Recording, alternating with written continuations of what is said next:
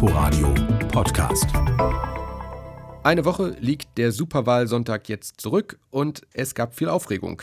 In manchen Wahllokalen lief nicht alles glatt. Grund genug also nochmal genauer hinzuschauen. Das ist eines unserer Themen in dieser Viertelstunde und damit herzlich willkommen zu unserem landespolitischen Wochenrückblick, die Debatte in Berlin und Brandenburg. Dazu begrüßt sie Thorsten Gabriel. Tja, heute vor einer Woche haben wir noch nicht geahnt, was da für ein Wahlkrimi am Sonntag zur besten Tatortzeit auf uns wartet. Erst lagen die Grünen vorn, dann zog am späteren Abend die SPD doch noch vorbei.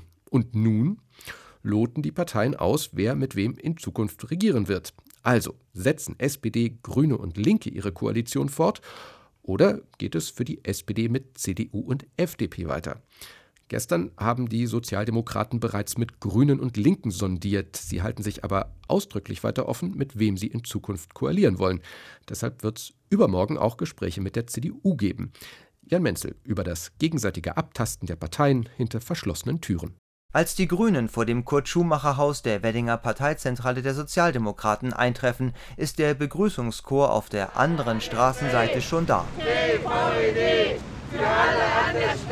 Seit mehr als 20 Tagen streiken Beschäftigte von Vivantes und Charité für gerechtere Bezahlung und bessere Arbeitsbedingungen. SPD-Wahlsiegerin Franziska Giffey und die zweitplatzierte Bettina Jarasch von den Grünen nehmen den Ball der Streikenden auf. Wir haben ja gesagt, die Sondierungen werden auch dieses Thema heute besprechen. Also wir werden sowohl mit den Grünen als auch mit den Linken darüber reden.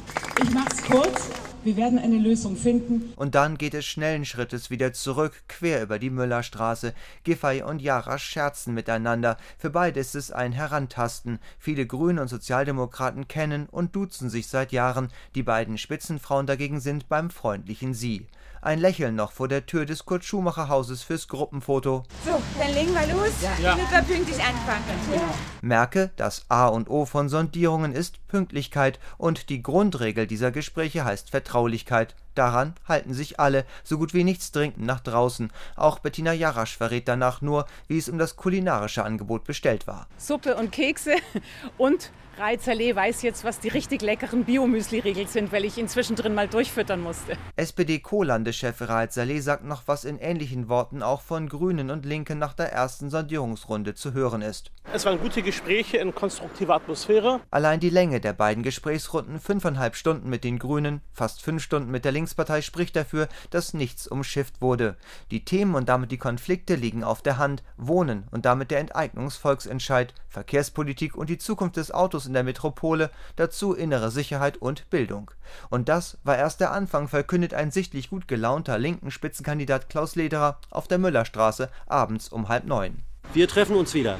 Bevor die Linke aber wieder mit der SPD zusammenkommt, steht ein Gespräch mit den Grünen an. Sie haben die Linkspartei überraschend für Montag eingeladen. Eine Sondierung unter den möglichen Juniorpartnern und alten Koalitionsbekannten sozusagen. Im Wochenverlauf wollen die Grünen dann auch mit der FDP reden. Die SPD wiederum sondiert am Montag mit der FDP und der CDU. Deren Fraktions- und Landeschef Kai Wegner gibt sich mit Blick auf dieses Treffen optimistisch. Wir setzen alles daran, eine Koalition der Vernunft zu schmieden, dass wir es hinbekommen, im Rahmen einer Deutschlandkoalition diese Stadt voranzubringen und besser zu regieren. Rechnerisch möglich wäre das von Wegner favorisierte rot-schwarz-gelbe Bündnis. Eine noch breitere Mehrheit gäbe es im Abgeordnetenhaus für die Fortsetzung der rot-rot-grünen Koalition. Und mit der Ampel, die derzeit im Bund als aussichtsreichste Variante gilt, hat Franziska Giffey noch eine dritte Option. Was ihr das Liebste wäre, hat die sehr wahrscheinlich neue regierende Bürgermeisterin noch nicht durchblicken lassen. Nur so viel. Die Sondierungen sollen spätestens Mitte Oktober abgeschlossen sein. Nach den Sondierungen und vor den Sondierungen der Bericht von Jan Menzel. Geprägt war diese Woche aber auch von Empörung und Staunen, so muss man das wohl sagen. In etlichen Berliner Wahllokalen kam es zu Unregelmäßigkeiten. Mal fehlten Stimmzettel, mal wurden die falschen ausgegeben und einzelne Wahlbezirke meldeten am Abend keine Zählzahlen, sondern Schätzungen. Am Mittwoch kündigte Landeswahlleiterin Petra Michaelis ihren Rücktritt an. Manche fordern sogar schon eine Wiederholung der Wahl. Wir wollen das jetzt näher beleuchten mit meiner Kollegin Iris Seiram, die mit juristischem Fachverstand darauf blickt.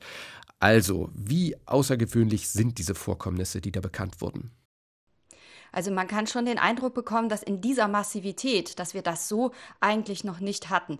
Wobei für mich aber immer noch nicht klar ist, ob das Vorfälle sind, die auch schon bei früheren Wahlen vorgekommen sind und nur wegen ähm, der ganzen Ereignisse am Sonntag schauen wir jetzt mit einer etwas größeren Sorgfalt darauf. Also ich habe mal so ein bisschen in die Rechtsprechung reingeguckt. Der Verfassungsgerichtshof ist ja hier zuständig.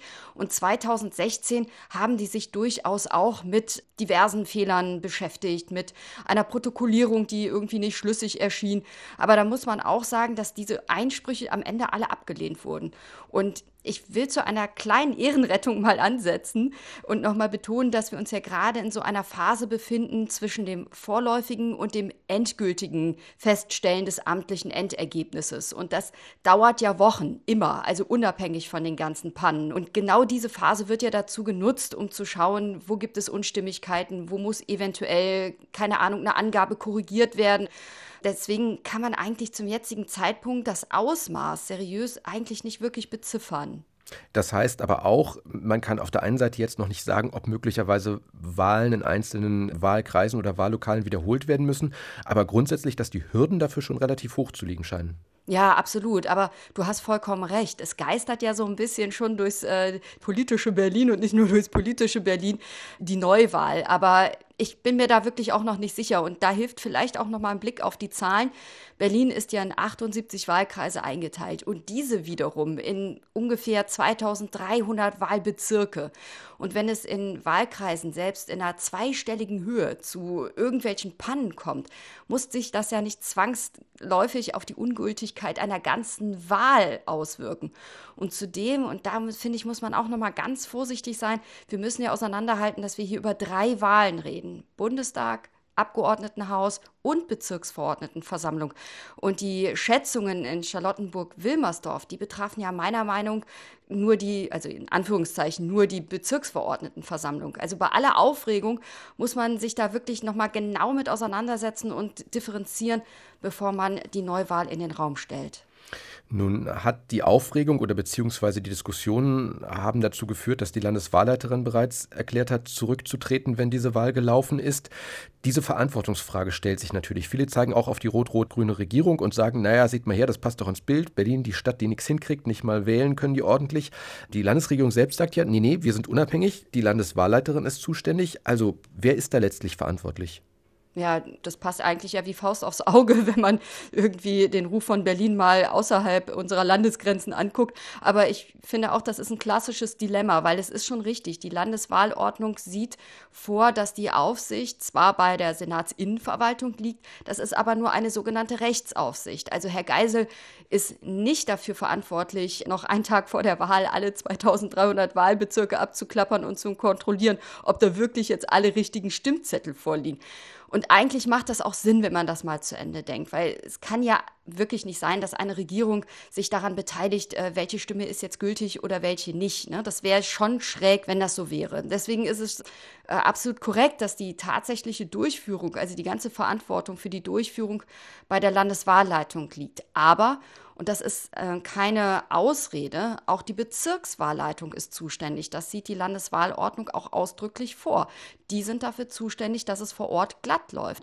Wir haben halt eben in Berlin diese Konstruktion mit der Bezirkszuständigkeit. Äh, und ich will jetzt nicht sagen, dass damit der Senat absolut fein raus ist, denn eine Rechtsaufsicht ist ja immerhin auch eine Art von Aufsicht, zumindest was die rechtlichen Rahmenbedingungen angeht, wie die Landeswahlleitung ausgestaltet ist. Also da kann man schon fragen, ob das im Moment gut gelöst ist. Und wenn du mir erlaubst, äh, gerade weil wir jetzt ja so viel über Anfechtung und Einsprüche reden, da ist mir nicht verständlich, warum die Hürde hier in Berlin für den Wähler so unglaublich hoch liegt, weil es gibt nämlich nicht wie auf der Bundesebene ein vorgeschaltetes Verfahren, sondern man geht direkt an den Verfassungsgerichtshof. Also der Gang ist wirklich direkt zu Gericht, wenn man die Wahl anfechten möchte. Und da muss man auch noch mal ähm, sagen, dass nicht jeder Wahlfehler jeden Wähler zu einem Einspruch berechtigt. Also das ist mir ehrlich gesagt nicht verständlich, warum das hier so schwierig ist. Und ich finde, wäre man eigentlich gut beraten, das zu ändern und es ähnlich wie im Bund auszugestalten, dass man erst eine Eingabe hier eben ans Abgeordnetenhaus machen kann, wo eben Wahlprüfungen schon mal vorgeschaltet werden. Also das ähm, finde ich könnte wirklich jetzt gerade in der Situation hilfreich sein. Und ein kleines Lebenszeichen vom Innensenator fände ich jetzt echt nicht übertrieben, dass der mal hier ein bisschen zur Erklärung und auch vielleicht zur Beruhigung beitragen könnte. Einschätzungen von meiner Kollegin Iris Seiram. Sie hören den landespolitischen Wochenrückblick im Inforadio, die Debatte in Berlin und Brandenburg. Nach Brandenburg. Mit welchen Summen werden im nächsten Jahr die etwas mehr als 50 Krankenhäuser in Brandenburg unterstützt? Und wie viel Geld gibt das Land für Schulunterricht, Unibetrieb und Moorschutz aus? Antworten darauf gibt der Entwurf des Landeshaushalts für das kommende Jahr. Der wurde am Mittwoch erstmals im Landtag besprochen. Thorsten Südow berichtet. Mit 14,7 Milliarden Euro sei der Brandenburger Haushalt des kommenden Jahres ein robuster Zukunftshaushalt, sagt die sozialdemokratische Finanzministerin Katrin Lange. Etwa 2 Milliarden Euro seien für Investitionen vorgesehen und mehr als 500 Millionen Euro für die Kindertagesbetreuung. Aber nicht alles sei im kommenden Jahr wie geplant finanzierbar. Die zweite Stufe der Elternbeitragsfreiheit im Kindergartenbereich müssen wir daher auf der Zeitachse etwas nach hinten schieben, weil weil sie jetzt nicht finanzierbar ist. Das zu sagen ist nur ehrlich. Damit spart die Landesregierung nicht bei den Kindern, damit wird niemandem etwas weggenommen. Eine volle Breitseite Kritik muss sich die rot-schwarz-grüne Landesregierung von der oppositionellen Linken anhören. Fraktionschef Sebastian Walter. Sie kürzen im sozialen Wohnungsbau. Das, was wir brauchen, ist eine Offensive im sozialen Wohnungsbau, um auch deutlich zu machen, ja, wir wissen, dass für viele Menschen die Miete eine große Belastung ist. Hören Sie auf, über Bildungsgerechtigkeit zu reden, wenn Sie hier die Kita-Beitragsfreiheit angeblich nur verschieben.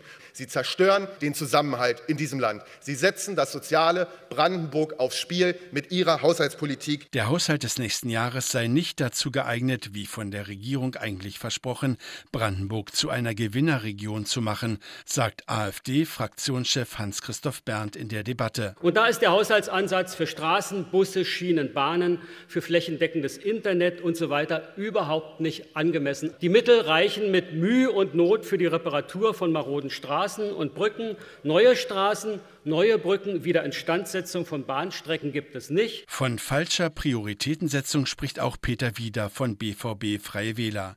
Das Land gebe an, einerseits keine 400.000 Euro für 18 Schulgesundheitsfachkräfte an 27 Schulen zwischen Perleberg und Finsterwalde zu haben.